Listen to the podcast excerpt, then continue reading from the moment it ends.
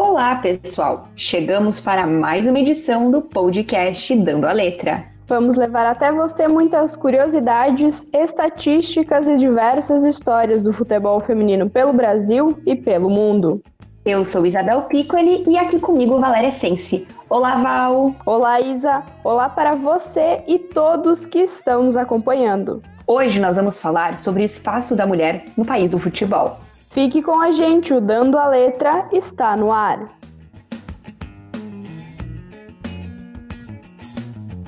O Brasil é considerado o país do futebol. A modalidade é paixão nacional. Isso é tão verdade que o Instituto Brasileiro de Geografia e Estatística, o IBGE, até já fez levantamento de dados nesse sentido. Um desses levantamentos rendeu uma sessão na revista Retratos, publicada pelo IBGE em 2017. O conteúdo trata sobre esse sentimento de paixão nacional. O texto foi escrito por Marcelo Benedito e Mônica Marli. A produção fala ainda sobre a prática do futebol como uma forma de descontração, que não se limita aos grandes centros urbanos. Conforme outro levantamento do IBGE, este já de 2015, Publicado pelo suplemento Práticas Esportivas e Atividade Física, o futebol é a principal modalidade esportiva praticada no Brasil. Cerca de 16 milhões de pessoas praticam a modalidade.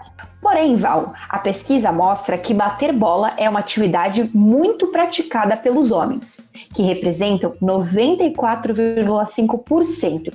Já as mulheres são apenas 5,5%. E as consequências disso a gente já conhece. O futebol tem menos espaço para as mulheres, tem também menos investimento e estrutura, seja de equipamentos ou apoio mesmo.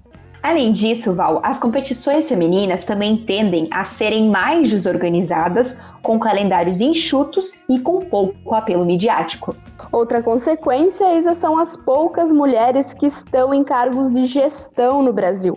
No ano de 2019, dos 16 clubes da Série A1 do Campeonato Brasileiro Feminino, apenas duas equipes eram comandadas por mulheres a Emily Lima e a Tatiele Silveira estavam no comando. Em 2020, saiu Emily, que agora treina a seleção feminina do Equador, e entrou Patrícia Guzmão, que subiu para a primeira divisão com o Grêmio no ano passado. Elas representam um pouco mais de 10% de todos os treinadores da elite nacional do futebol feminino.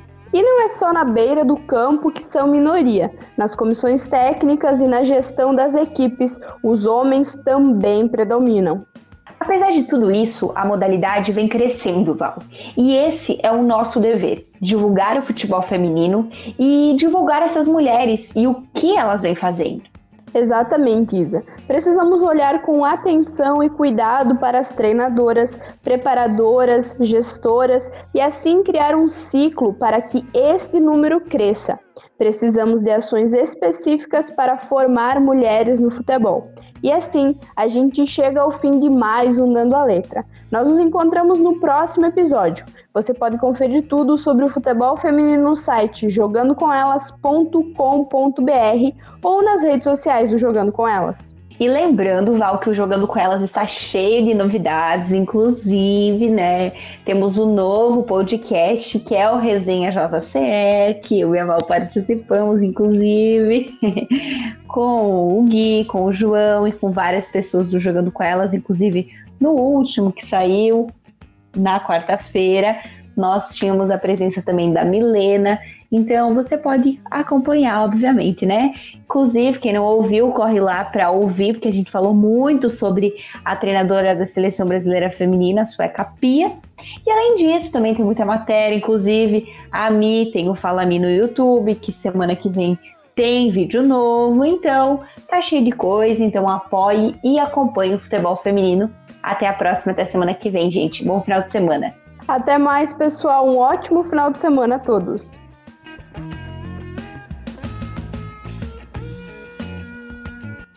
As informações utilizadas para a produção do podcast Dando a Letra pertencem ao site BGR, revista Retratos e blog de Vibradoras.